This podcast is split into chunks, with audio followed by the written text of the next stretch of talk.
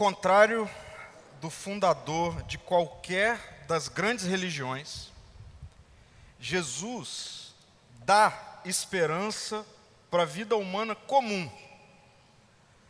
Nosso futuro não será uma forma de consciência etérea e impessoal. Jesus dá esperança para a vida humana comum. Como? Como que ele faz isso? Como que a mensagem proclamada por Jesus pode dar esperança para a vida humana, cotidiana, ordinária, comum? De forma alguma, nós, eu, nós da Igreja Ser Amor, somos contra as práticas que são comuns nessa época do ano, né, feitas na Páscoa. Existem muitas práticas litúrgicas, inclusive, que são ah, desenvolvidas né, nesses dias, nessa semana, desde a sexta-feira da paixão até o sábado do silêncio, domingo da ressurreição. A questão é como transformar esse calendário litúrgico em liturgia de vida. Como transformar o calendário litúrgico da Páscoa em liturgia da sua vida, da minha vida. Como tudo isso que nós celebramos nesses dias pode ser transformador e não apenas uma prática religiosamente vazia e destituída de vida, porque não é o fato de você, por exemplo, abrir mão de comer carne vermelha nessa semana que vai fazer alguma diferença na sua vida. Não é o fato de você abrir mão disso ou daquilo nessa semana que vai fazer trazer algum impacto real no seu ano. Por isso, como transformar um calendário litúrgico em liturgia de vida? em cotidiano. Uma das coisas assim mais disruptivas que eu vivenciei enquanto fiz ah, um mestrado em ciências da religião foi a conclusão de que definitivamente Jesus não veio propor uma nova ou outra religião. Eu estudei quatro anos várias coisas relacionadas a religiões das maiores e principais do mundo, incluindo o cristianismo. E a conclusão que eu tiro assim ao final, ah, ou uma das conclusões que mais me impactaram é essa: não dá para dizer que Jesus veio propor uma nova ou outra religião, ou uma religião encorpada, ou enfim, diferente. Não. De fato, Jesus veio trazer resposta definitiva para as tensões da vida humana comum. Jesus vem trazer, fornecer, entregar respostas definitivas para o cotidiano humano, a saber, para talvez o maior dilema do que é ser humano, que é a morte. É ou não é? Talvez o maior dilema na mente humana seja o dilema da morte. Quando nós nos deparamos com esse fato, essa realidade, a percepção que temos é que ele não é natural, apesar de todos nós sabermos que um dia morreremos, quando nós pensamos nisso, isso traz na nossa mente quase que uma dimensão antinatural, como se não fôssemos ah, naturais para isso.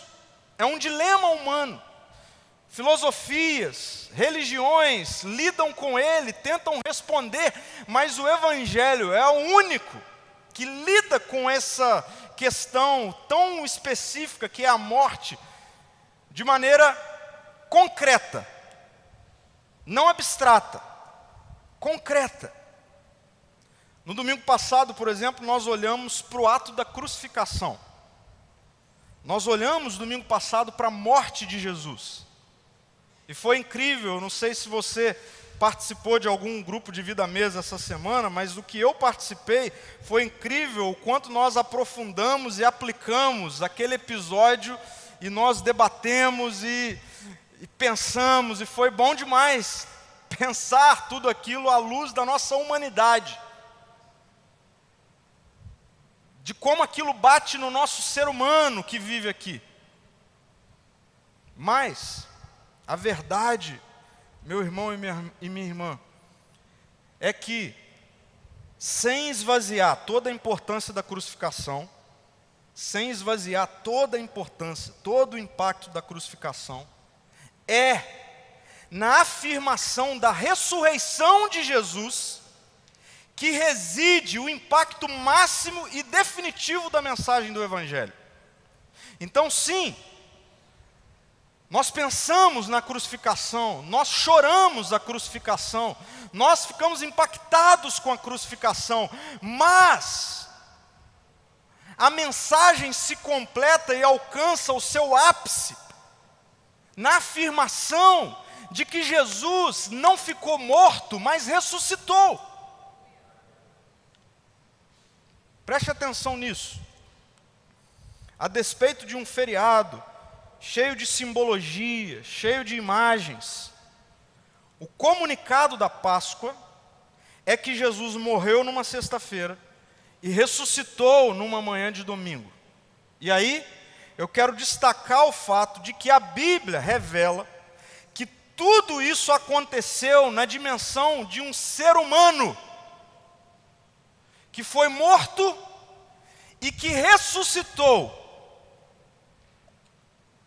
E a pergunta que eu faço é: você acredita nisso? Você acredita nisso? Você verdadeiramente acredita nisso? Que um ser humano morreu e um ser humano ressuscitou e está vivo? Você acredita nisso? E a pergunta seguinte que eu faço é: se você responde sim, eu acredito, qual é a prova que você dá de que você acredita nisso? Que prova você dá de que você acredita nisso que nós cantamos aqui ao longo dessas três canções? de que Jesus está vivo, de que ele não ficou num túmulo apodrecendo a sua carne, mas que na sua carne ele ressuscitou. Qual é a prova que damos ao longo de 365 dias do ano de que Jesus está vivo, de que ele ressuscitou? É importante pensarmos nisso porque é possível e ao mesmo tempo trágico. Nos reunimos semana após semana para falarmos de Jesus, para cantarmos sobre Jesus, para pensarmos em Jesus, sem uma interação adequada com a sua mensagem, e sendo específico, com a mensagem da ressurreição de Jesus. É possível isso. É tão possível isso que existe uma carta que Paulo, o apóstolo, escreveu, a sua primeira carta aos Coríntios, onde num determinado momento da sua carta, ele precisa tratar exatamente essa questão. Pessoas que se reuniam semanalmente ao redor da mensagem de Jesus, mas que começaram a flertar com uma dúvida acerca da ressurreição de Jesus e de como a ressurreição de Jesus impacta a vida comum daqueles que dizem crer em Jesus. Será que nós, século 21, não precisamos ouvir algo sobre isso? Nós nos reunimos semana após semana ao redor de Jesus, da mensagem de Jesus, mas será que a nossa vida tem sido uma vida vivida sobre esse impacto, esse impulsionamento que é a verdade de que Jesus ressuscitou, de que Ele está vivo?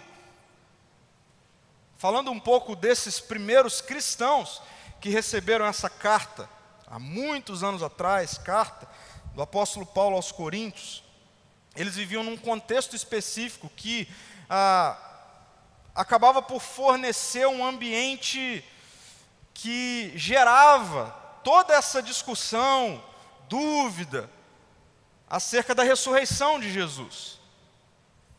Em geral, os gregos, eles, eles até criam na imortalidade da alma, a alma continua, mas não aceitavam essa ideia da ressurreição do corpo. para eles, a ressurreição do corpo era inimaginável. A alma, tudo bem, mas o corpo não. Existia todo um contexto de que a, a, a, a matéria é má, é ruim, e ela apodrece, a alma se purifica, e ela então continua, mas não o corpo, não a carne. É nesse contexto que pessoas haviam se convertido ao cristianismo, mas mantinham essa mentalidade ainda, que influenciava em muito a forma de como eles interagiam com a mensagem máxima do Evangelho: Cristo ressuscitou, Jesus ressuscitou. Até a história vai dizer que eles começaram até a aceitar o fato de que Jesus havia ressuscitado mas, muito influenciados por essa filosofia grega, alguns duvidavam da ressurreição do corpo físico dos cristãos. Não, tá bom, ok.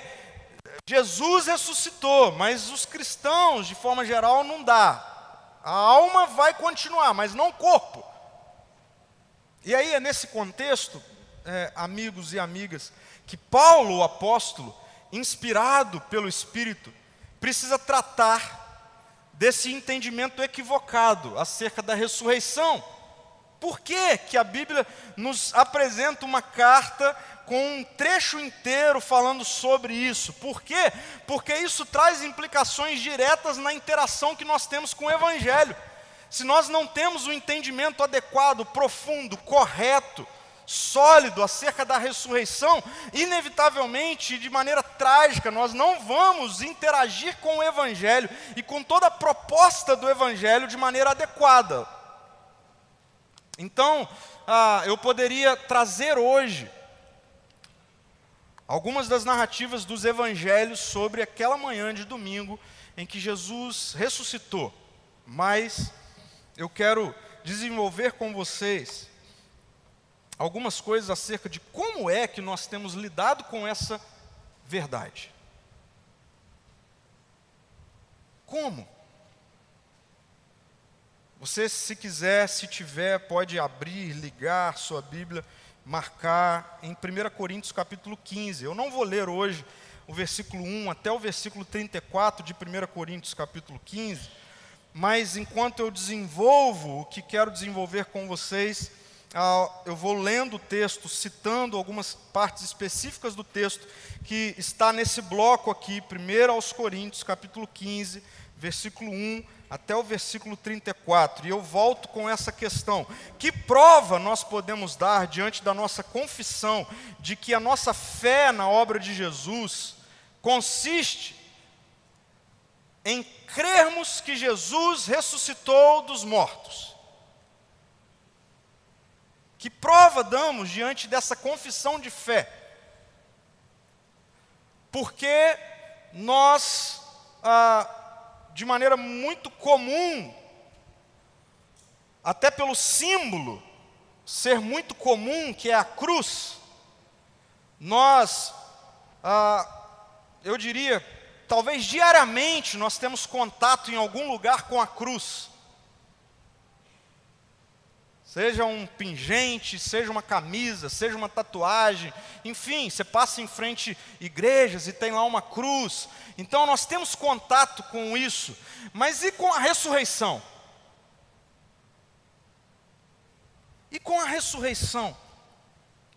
Então nesses versículos Paulo ele vai nos colocar diante daquilo que é estabelecido na ressurreição de Jesus. Preste atenção nisso. Paulo inspirado pelo Espírito em 1 Coríntios capítulo 15, nesse bloco de versículos, ele vai é, colocar algumas questões que na verdade constrói essa ideia, esse fato do que é estabelecido na ressurreição de Jesus. O que é que Jesus estabelece quando a Bíblia narra que ele ressuscitou, o que é estabelecido, ou o que somente pode ser estabelecido, não na nossa confissão de que Jesus foi morto, mas na confissão de que Jesus ressuscitou. Primeiro, é a ressurreição de Jesus que estabelece um alicerce seguro para a vida. É a ressurreição, não a crucificação. É a ressurreição de Jesus. Sabe por quê? Na época de Jesus, no contexto de Jesus, a, apareceram muitos que se diziam ser o Messias. E Jesus não foi o único crucificado por isso. Jesus não foi a primeira pessoa que foi crucificada. A própria imagem da crucificação de Jesus tem duas pessoas junto com ele sendo crucificada. Ao longo da história, muitas pessoas morreram dessa forma. Então, o alicerce seguro da mensagem do Evangelho não é o fato de que Jesus de Nazaré fora crucificado. O alicerce seguro é de que ele ressuscitou. E olha só o que Paulo vai escrever logo no início da construção do que ele está mostrando, e lembre-se, ele está escrevendo tudo isso porque ele está lidando com esse grupo de pessoas que diziam crer em Jesus, mas que estavam flertando com a, pelo menos uma ideia equivocada acerca da ressurreição de Jesus, pelo menos, se não dizer, estavam negando isso. E aí, Paulo, no versículo 2 ao versículo 4, ele vai dizer assim: ó, são essas as boas novas que o salvam. Ou seja, essa é a boa notícia que salva. Se continuarem a crer na mensagem como eu lhes anunciei, do contrário, a sua fé é inútil. Então, Paulo está dizendo: se vocês não crerem no total, na totalidade daquilo que eu compartilhei com vocês, a fé de vocês é inútil. O que é que Paulo transmitiu? Ele diz: Eu lhes transmiti o que era mais importante e o que também me foi transmitido. Paulo, o que é o mais importante? Ele vai dizer: Cristo morreu por nossos pecados, como dizem as Escrituras. Ele foi sepultado e ressuscitou no terceiro dia, como dizem as Escrituras. Queria fazer uma pergunta para você. Qual seria a melhor notícia que você pudesse receber agora, nesse exato momento? Qual seria a melhor notícia que poderia chegar agora aí no seu WhatsApp? Qual seria a melhor notícia? A melhor notícia é que o negócio foi fechado, qual é a notícia que você está esperando para essa semana? A cura de, um, de uma determinada enfermidade, de um ente querido. Qual é a melhor notícia que você quer receber essa semana? Uma promoção no trabalho. Ah, uma viagem que você planejou. Um projeto que está aí há muito tempo sendo alimentado por você e não sai, um monte de coisa fica emperrada. Me fala, qual é a melhor notícia que pode chegar agora para você? Qual é a notícia mais esperada que você pode receber nesse momento ou amanhã? Deixa eu dizer algo para você. Por melhor que seja essa notícia, qualquer que seja essa notícia, por mais impactante que seja essa notícia, em algum momento ela pode te colocar num estado novamente de insegurança. Você pode receber o dinheiro que for, você pode receber uma cura física, você pode ah, receber uma pessoa que você quer se casar, você pode ser promovido no trabalho, você pode receber qualquer notícia daquela que você espera há muitos anos. Se você colocar a sua vida sob essa notícia como sendo agora que eu conquistei, agora que ela chegou, eu estou seguro, eu vou afirmar para você, amanhã, logo você pode se ver novamente numa areia movediça. A economia muda, o trabalho passa, os relacionamentos, eles vivem altos e baixos, você pode ser curado de uma enfermidade, de uma doença, ou alguém muito querido, mas fatalmente vai voltar a ter alguma coisa. Olha só, Lázaro, é ou não é uma boa notícia quando Jesus chega para Marta e Maria e elas ouvem Jesus dizer assim: Lázaro sai do túmulo. É ou não é uma boa notícia? É uma boa notícia, mas deixa eu afirmar para você: Lázaro voltou a morrer. Já pensou nisso? Ok, então qual é a notícia mais segura? A notícia mais segura é: Jesus Cristo ressuscitou e está vivo. Ele está vivo. Eu me lembrei de algo que ouvi certa vez do pastor Tim Keller, novamente citando ele. Ele diz assim: O Evangelho não é um bom conselho, é uma boa notícia. O Evangelho não é um bom conselho. Até porque muitas vezes o Evangelho dá conselhos que não vai ser bom. Não é? O Evangelho muitas vezes nos direciona algumas coisas, se a gente for botar nesse, nessa prateleira de prazer, de estado de euforia, não vai encaixar. Por isso, a primeira verdade que nós precisamos estabelecer nas nossas vidas é essa de que é a ressurreição de Jesus que estabelece um alicerce seguro para a vida. Seguro. Diante de qualquer realidade, sejam elas muito boas, muito difíceis, nós podemos continuar porque Jesus está vivo. Por isso, nós podemos crer no amanhã, porque Jesus está vivo. Não é porque a economia melhorou. Não é porque o candidato A ou B ganhou eleição. Não é porque, ah, sei lá, qualquer coisa que você queira que aconteça muito. Não é por isso que você pode dizer e confiar a sua vida a uma perspectiva de alicerce seguro. Pronto, Tal candidato agora é presidente do Brasil. Pronto, estamos seguros. Não seja infantil. Não deposite a sua vida em coisas tão efêmeras, tão frágeis, tão passageiras. Você quer depositar a sua vida num lugar seguro? Então deposite no fato de que Jesus Cristo está vivo. Essa é a boa notícia. Essa é a boa notícia.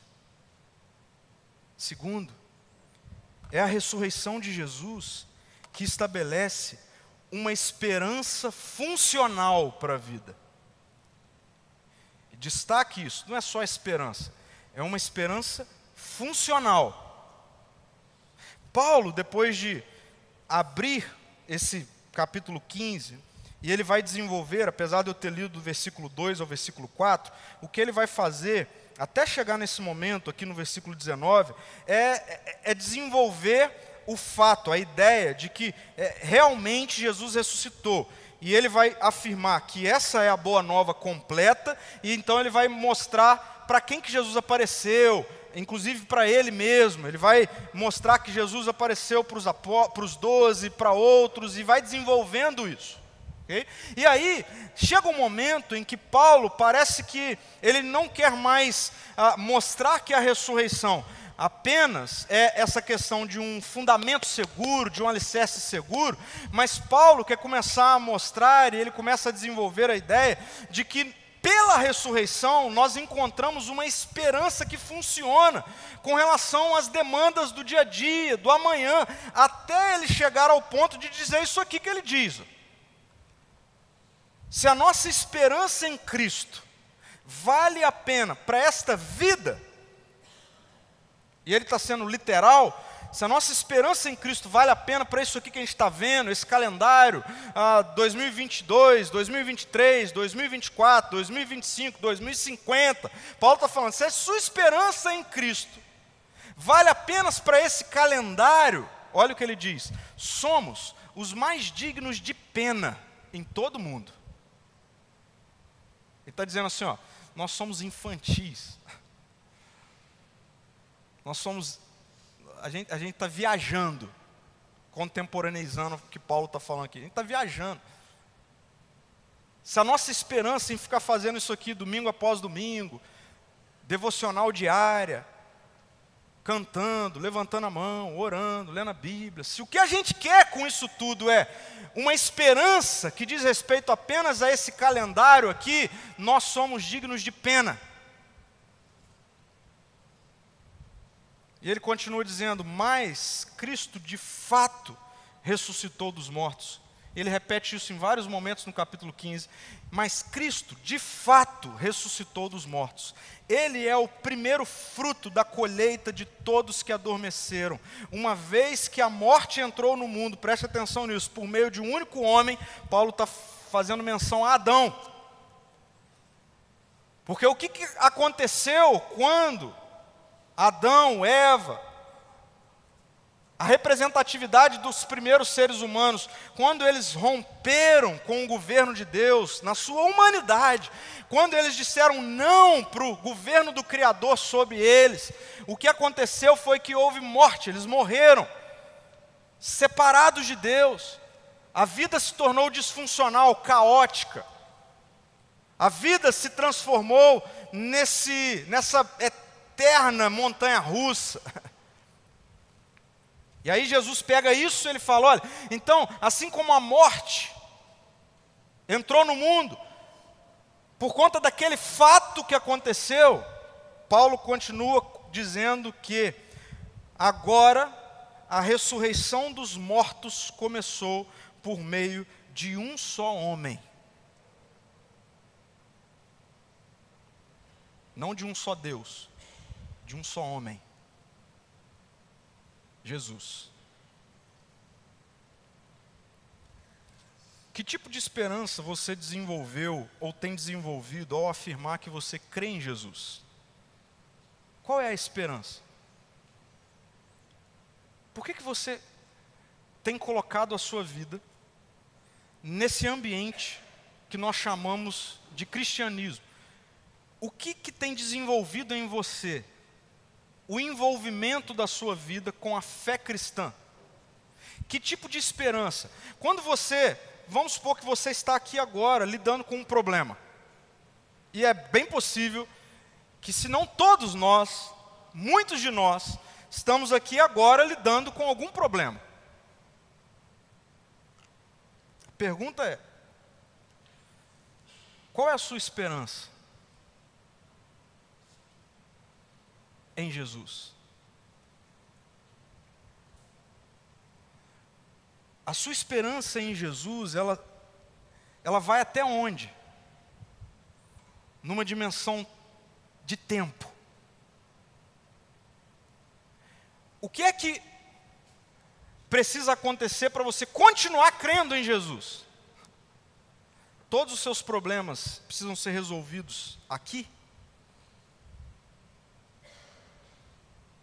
Até onde vai? Qual é a sua esperança?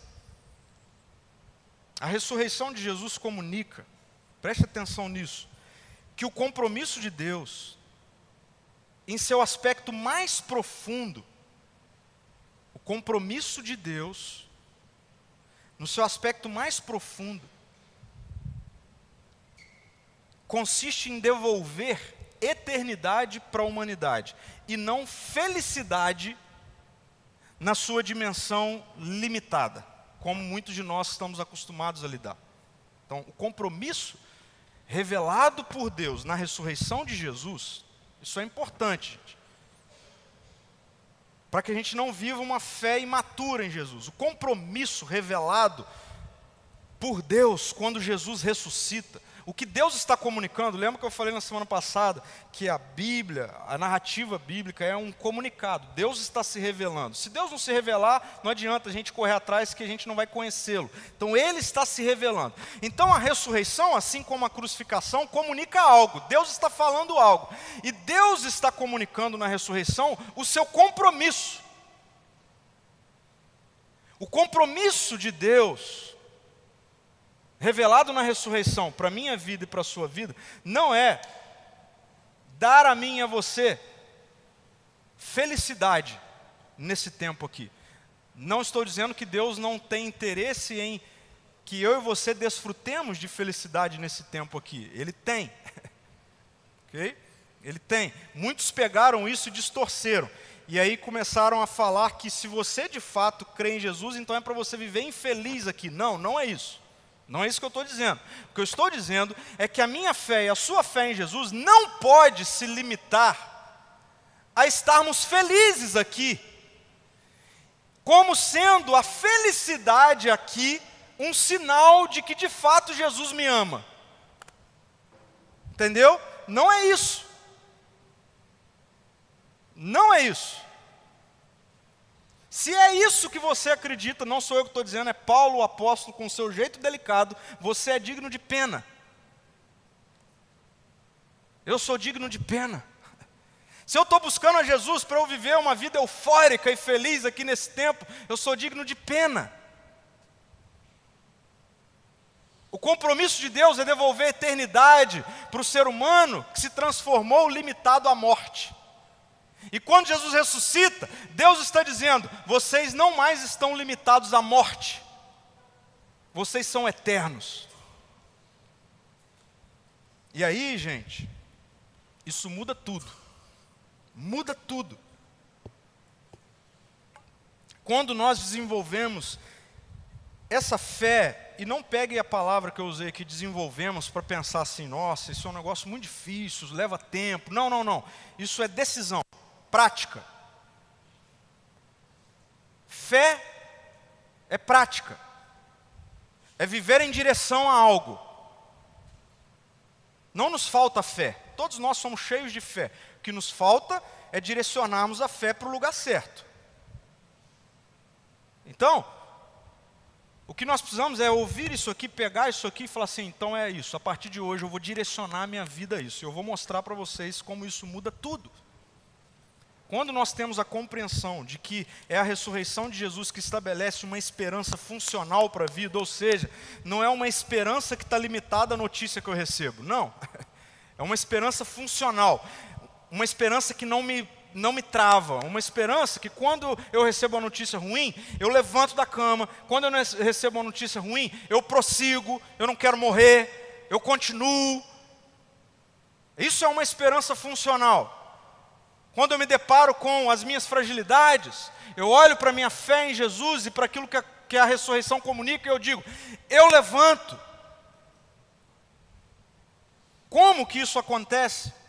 Desde dias bons há também dias ruins. É pela ressurreição que nós lidamos com uma esperança funcional em meio ao sofrimento, em meio à dor, em meio às perdas. Tudo muda, porque a nossa esperança muda. A nossa esperança muda. Eu vou contar para vocês uma história de uma família recente, de um mês atrás. E eu só estou fazendo isso aqui porque eu pedi, perguntei se eu poderia fazer isso. Ele falou: com certeza pode, pode citar o nosso nome. Essa é a família do Jean, pastor Jean, um amigo querido, fez seminário comigo. Hoje ele está fazendo um pós-doutorado nos Estados Unidos. A família toda se mudou para lá já há alguns anos. O Jean, a Gesier e o filhinho deles, acho que está com dois ou três anos, o Martim. Há um ano atrás, eles receberam a notícia de que estavam grávidos de novo. E logo no início da gestação do Antônio, eles receberam a notícia de que o Antônio, o coraçãozinho do Antônio estava ah, tinha ali alguma má formação, algo não estava desenvolvendo como dele, deveria desenvolver. Mas eles disseram: não, nós continuamos com a gestação, enfim, nós cremos num Deus que, quando o Antônio nascer, provavelmente, essa foi a notícia que eles receberam: olha, quando o Antônio nascer, provavelmente vai ser necessário uma cirurgia, logo nos primeiros dias do Antônio. E eles disseram: não, nós cremos que Deus pode operar nessa cirurgia e o Antônio viver a vida. Enfim, o tempo passou, o Antônio nasceu, e olha só a fotinha do Antônio, coisa mais linda do mundo. E de fato o Antônio teve que fazer a cirurgia. E depois de um mês, pós-cirurgia, lutando, uma série de, de desdobramentos, dias de boas notícias, dias de más notícias, dias de uma, uma expectativa de, de, de, de alta e tudo mais, em dias de não, dificuldades, o Antônio morreu. Fechou os olhinhos dele aqui. E eu acompanhei tudo isso, falando também com o Jean e tudo mais. Mas o que eu quero ler para vocês, o que eu quero ler para vocês, é o que o Jean escreveu na semana em que houve o sepultamento do Antônio e tudo mais. E ele escreveu assim, naquela foto ali ao lado, na sua rede social. Ontem, um amigo me ligou e me confortou com as seguintes palavras: Jean, um dia você estará na eternidade, após a ressurreição dos mortos, andando em meio à multidão dos redimidos. Ali, alguém vai bater em seu ombro e vai dizer: Ei, você lembra de mim? E eu respondo: Oi, quem é você? E o, e o rapaz responde: Você costumava me chamar de Toninho enquanto eu era um bebê. Eu não entendi muito bem a situação quando vim para cá com um mês de vida. Mas o Pai Celestial me contou que eu tive um pai terreno que me amou muito. Eu só queria dizer, meu Pai, o quanto esperei para te dizer que eu te amo muito também. Vamos ficar juntos para sempre agora. O que é que na vida de um seguidor de Jesus faz com que, diante da morte de um filho, a vida possa continuar? A certeza de que um dia e eternamente nós estaremos juntos novamente essa esperança que funciona. A esperança que funciona não é alguém dizer assim, faz alguma coisa que Deus vai curar, que vai. Não, não, não. Deus pode curar nesse tempo. Aliás, a expressão da crucificação é a expressão cósmica e eterna que Jesus de fato levou sobre ele a enfermidade do Antônio. Mas é na ressurreição de Jesus que nós temos a garantia de que nós veremos o Antônio novamente. Eu falei com o Jean, cara, quando eu chegar lá eu quero dar um abraço no Antônio. Ele falou, você vai dar. Isso é assim comigo, com você, que já perdeu alguém querido, aqueles que fecham os olhos aqui no Senhor. Um dia abrirão os olhos novamente quando o Senhor voltar. Por quê? Porque Jesus foi o primeiro que já venceu a morte e ressuscitou. E por fim,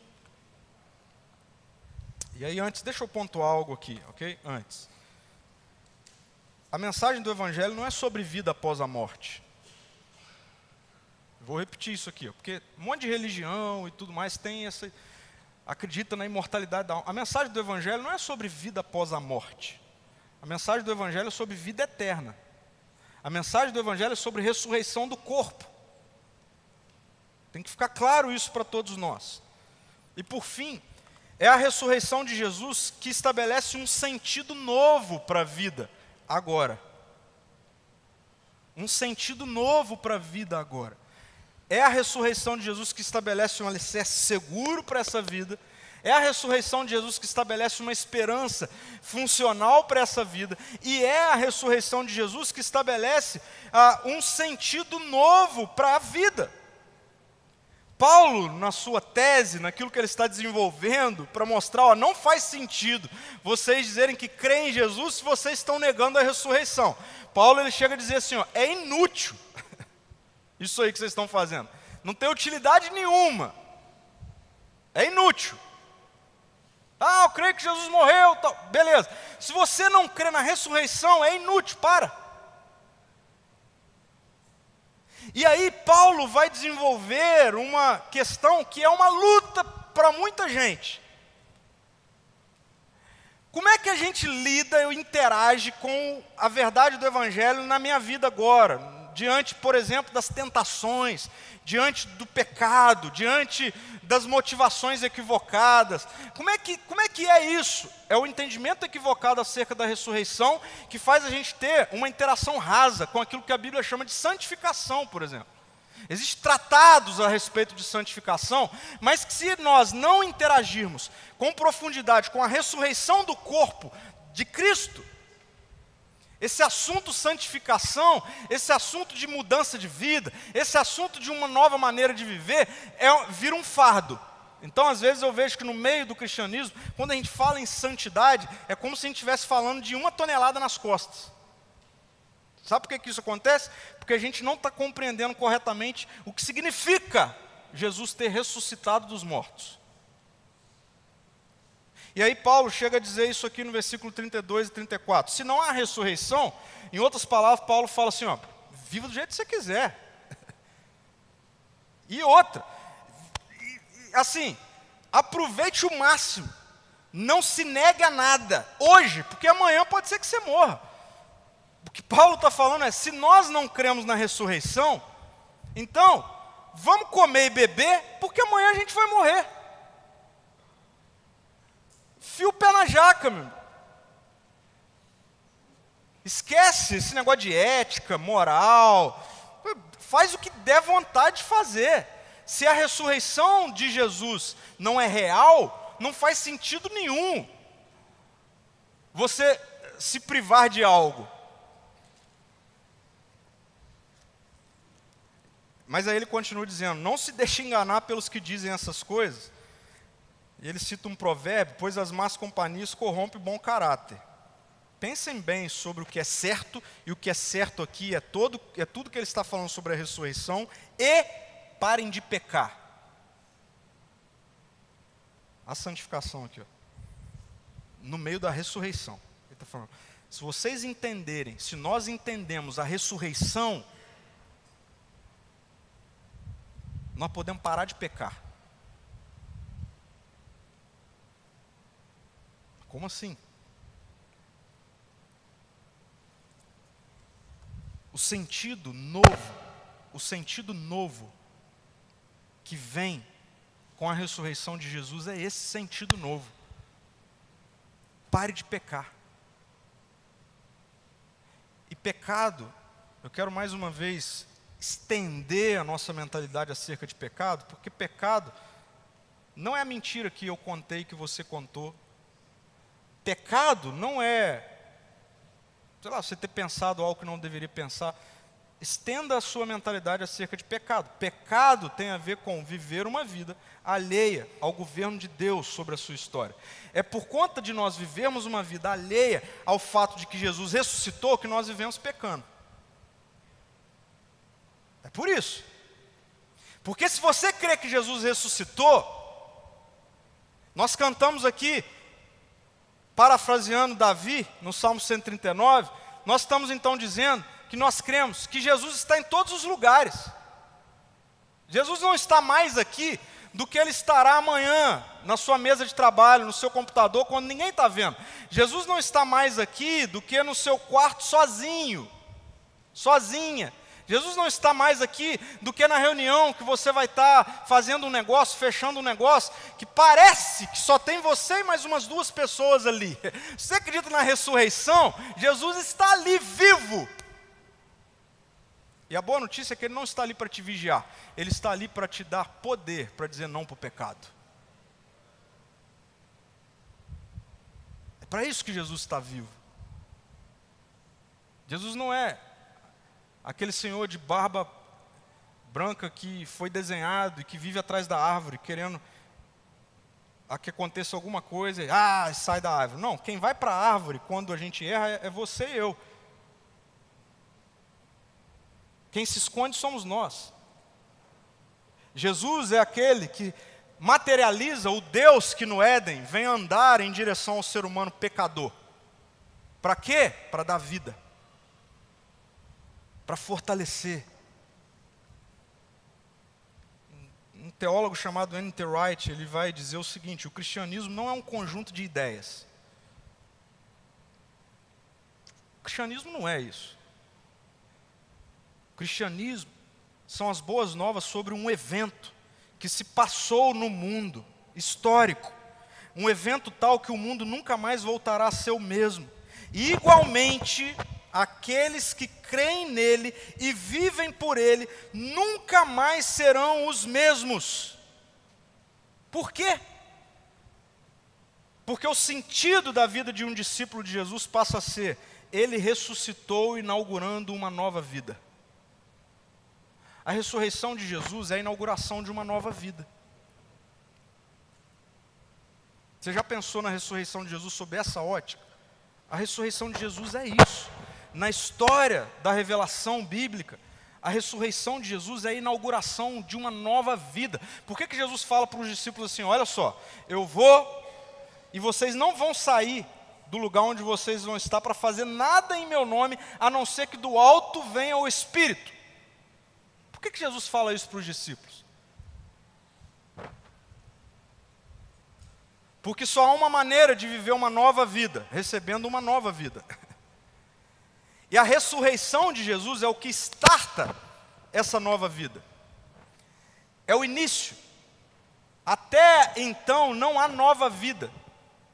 Só há nova vida, só há novidade, só há uma nova criação, se dentro estiver algo novo. Era preciso que Jesus, no seu corpo físico, passasse por todo o processo da morte e crucificação para transformar eu e você naqueles que eram um vasilhame velho e corrompido num vasilhame novo que pudesse receber um novo vinho. Por que, que Jesus tem que morrer no seu corpo físico? Porque se eu e você recebêssemos o Espírito Santo dentro de nós, com o corpo do jeito que nós tínhamos, no seu aspecto cósmico, a gente simplesmente estouraria. É, essa é a ilustração bíblica para dizer isso. Ó, Jesus precisa morrer e ressuscitar, porque isso é a preparação que ele vai estar fazendo em vocês para receber o Espírito.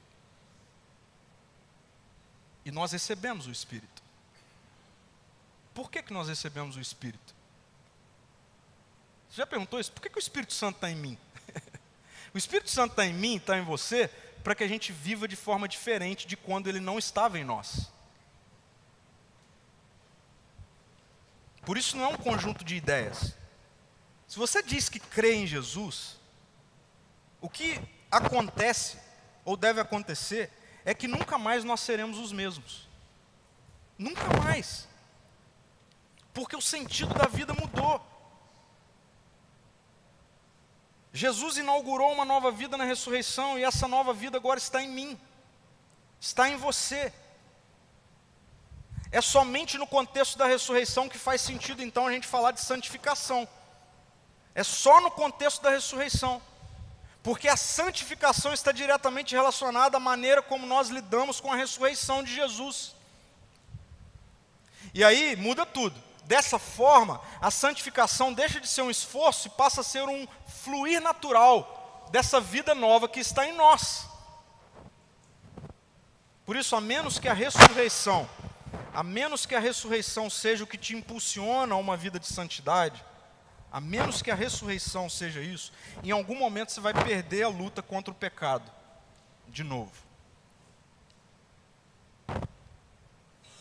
Eu quero citar um outro trecho de um livro que fala sobre a ressurreição, onde o Enter Wright diz assim: O que testemunhamos na ressurreição de Jesus é o nascimento da nova criação.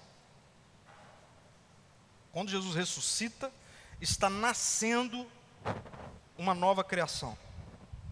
O poder que tiranizara a antiga criação foi quebrado, derrotado e vencido um novo poder foi lançado no mundo. Quando Jesus ressuscitou, um novo poder foi lançado no mundo. Qual poder? O poder de refazer o que foi quebrado, curar o que estava enfermo, restaurar o que estava perdido, porque Jesus ressurreto é o protótipo da nova criação. Vou trocar. Enquanto você Mastiga isso aí. Jesus ressurreto é o protótipo da nova criação. Ele é Deus, é óbvio que é, ele é Deus. Mas o Evangelho, a Bíblia quer que você olhe para aquele que ressuscitou com a convicção de que ele é o primeiro e ele é o protótipo daquilo que eu serei. E isso já aconteceu, não vai acontecer, isso já foi inaugurado. Preste atenção nisso. Entre a ressurreição de Jesus, entre a ressurreição de Jesus e o retorno de Jesus, nós não estamos vivendo num vácuo temporal. Porque às vezes parece-me que essa é a nossa vida e interação com o Evangelho aqui, assim, nesse tempo. ok, Jesus ressuscitou e um dia ele vai voltar. Você crê nisso? Creio nisso. Ok, e como é que está a sua vida agora? Aí parece que às vezes esse agora é como se a gente estivesse num vácuo temporal. Mas nós não estamos num vácuo temporal. O que é que está acontecendo? Preste atenção nisso. Nós estamos num caminho de familiarização com a eternidade. Nós estamos num caminho de familiarização com a eternidade. Onde assim que ela, a eternidade, em Jesus, novamente invadiu Cronos, assim que Jesus voltar, é para nós termos familiaridade com esse estilo de vida eterno e não estranheza. Entendeu? Se você interage com o cristianismo, com essa mensagem de que Jesus ressuscitou e um dia ele vai voltar, como se você estivesse num vácuo temporal, o que vai acontecer é que quando Jesus voltar, você vai se estranhar. O que, é isso? Mas não, a mensagem do Evangelho é: nós não estamos num vácuo temporal. Jesus ressuscitou, ele é o protótipo, ele é o primeiro. Um dia ele vai voltar. O Espírito foi derramado. Para quê? Para que eu e você, nesse caminho, nos familiarizemos com aquilo que um dia será eterno. Quando Jesus voltar, é, é isso que eu quero. E essa é a minha oração por todos vocês. Quando Jesus voltar e a gente começar a ter esse estilo de vida eterno e perfeito, pleno, eu não quero que a gente tenha estranheza com o estilo de vida. Eu quero que a gente tenha familiaridade. Por quê? Porque o Espírito foi derramado em mim e em você, e isso é santificação, gente. O Espírito que foi derramado em nós é o Espírito para nos dar familiaridade com aquilo que viveremos no futuro, na eternidade. Tem coisas que eu quero viver lá na eternidade e que eu falo assim: Espírito, obrigado, porque você já tinha me dado a, a condição de viver isso lá naquela presente era mar. O estilo de vida do reino de Deus na eternidade não pode ser estranho para alguém que diz crer em Jesus hoje. Vou repetir isso. O estilo de vida da eternidade, do céu, não pode ser estranho para alguém que diz crer que Jesus ressuscitou dos mortos e está vivo. Não pode.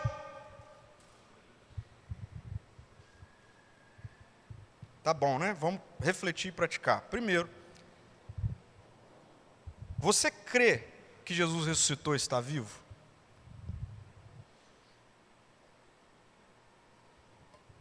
Você crê nisso? Pa para um pouquinho para pensar aí de novo, depois de tudo que você ouviu. Você crê nisso? Que Jesus ressuscitou e está vivo, o Espírito Santo foi derramado para que essa verdade seja testificada. O Espírito Santo não é uma passagem para o céu. O Espírito Santo é o estilo de vida do céu na terra. Isso muda tudo. Você crê que Jesus ressuscitou? Eu creio. Então, creia também que a vida que ressuscitou Jesus dos mortos agora está vivendo em você. Segundo, ó, presta atenção nisso aqui, gente. Toda dor é por enquanto. toda dor é por enquanto. Porque Jesus está vivo, porque a morte não o deteve, porque ele ressuscitou. Toda dor que você possa sentir agora, nessa presente era, é por enquanto. A dor da perda de alguém, a dor de uma injustiça, a dor de uma enfermidade que não passa, a dor de um trauma. Porque Jesus ressuscitou, toda dor é por enquanto. Porque quando Jesus voltar,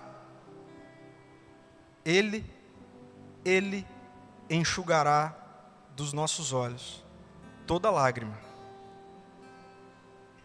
Essa esperança funciona. Essa esperança funciona. Aleluia. Está doendo, está difícil. O túmulo que um dia recebeu Jesus está vazio.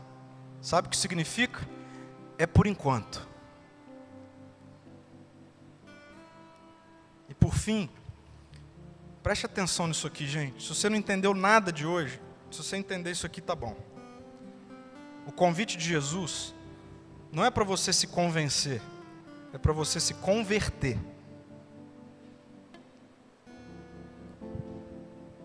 Jesus não nos apresentou uma arena, ele nos apresentou um caminho. Tem gente que acha que viver o Evangelho é viver numa arena é que você tem que ganhar o debate, discutir, sabe? O povo vive, usa rede social para discutir, aí faz isso em nome de Jesus.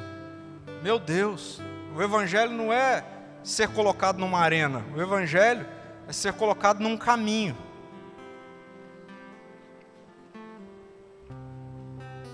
É andar.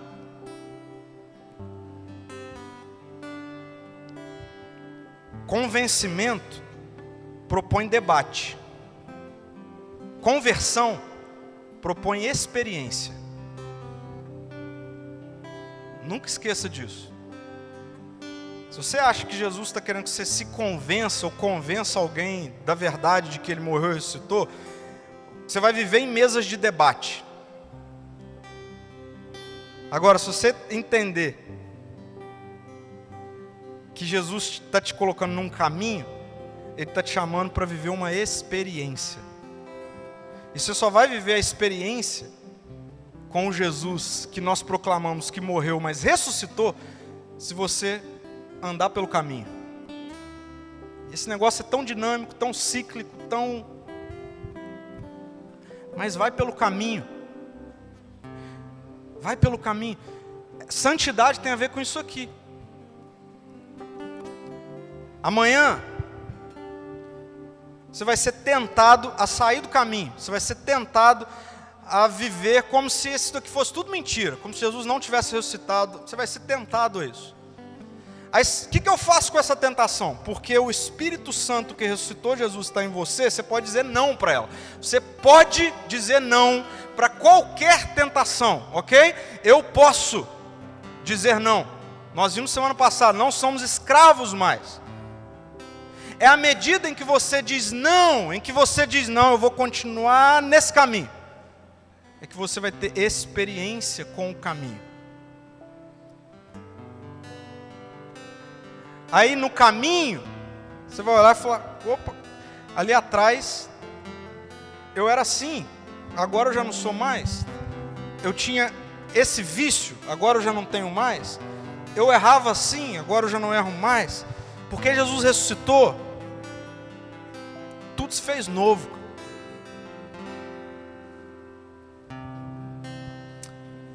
Feche seus olhos, vamos orar. Eu queria te convidar a ficar de pé.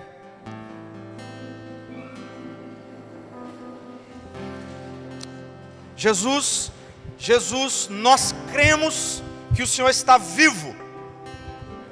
Jesus, nós cremos que o Senhor foi crucificado, Senhor morreu, seu coração deixou de bater, toda a sua fisiologia parou.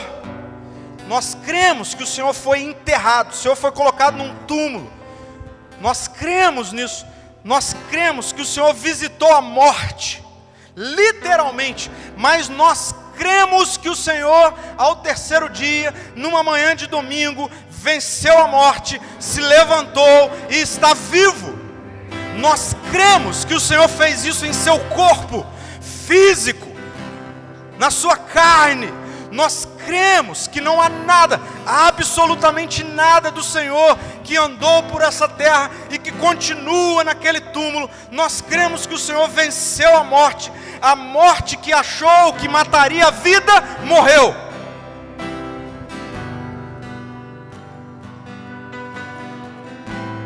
E nós cremos, Senhor, que um dia nós ressuscitaremos. Senhor, eu oro para que nessa noite o espírito da ressurreição, o espírito da boa notícia do Evangelho, Deus, inunde a nossa mente, o nosso coração, para que a história da ressurreição não seja algo que nós lembramos e celebramos e o transformamos numa liturgia anual, mas para que seja a nossa liturgia de vida. O Senhor está vivo, então nós vivemos a partir disso, Senhor. Esse é o nosso alicerce seguro, Jesus. Nós podemos receber qualquer notícia, nenhuma notícia sobrepõe essa notícia de que o Senhor está vivo. O Senhor está vivo, é o alicerce seguro da nossa vida. Senhor, nós cremos que é a ressurreição que nos dá esperança que funciona, Senhor.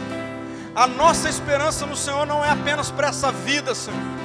Deus, nós cremos que o Senhor quer o melhor para as nossas vidas aqui, mas nós sabemos que nessa presente era má conviveremos com dias difíceis. Mas Espírito Santo de Deus, ao convivermos com dias difíceis, faça-nos condicionar a nossa mente, o nosso coração e as nossas ações ao fato de que o Senhor está vivo.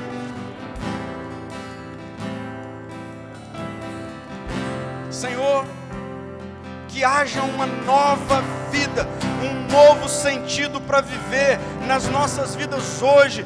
Não, nós não vivemos como se o amanhã não existisse, nós vivemos com a convicção de que a eternidade existe, nós vivemos com a convicção, Senhor, de que nós podemos viver uma nova vida agora, porque o Espírito Santo está em nós.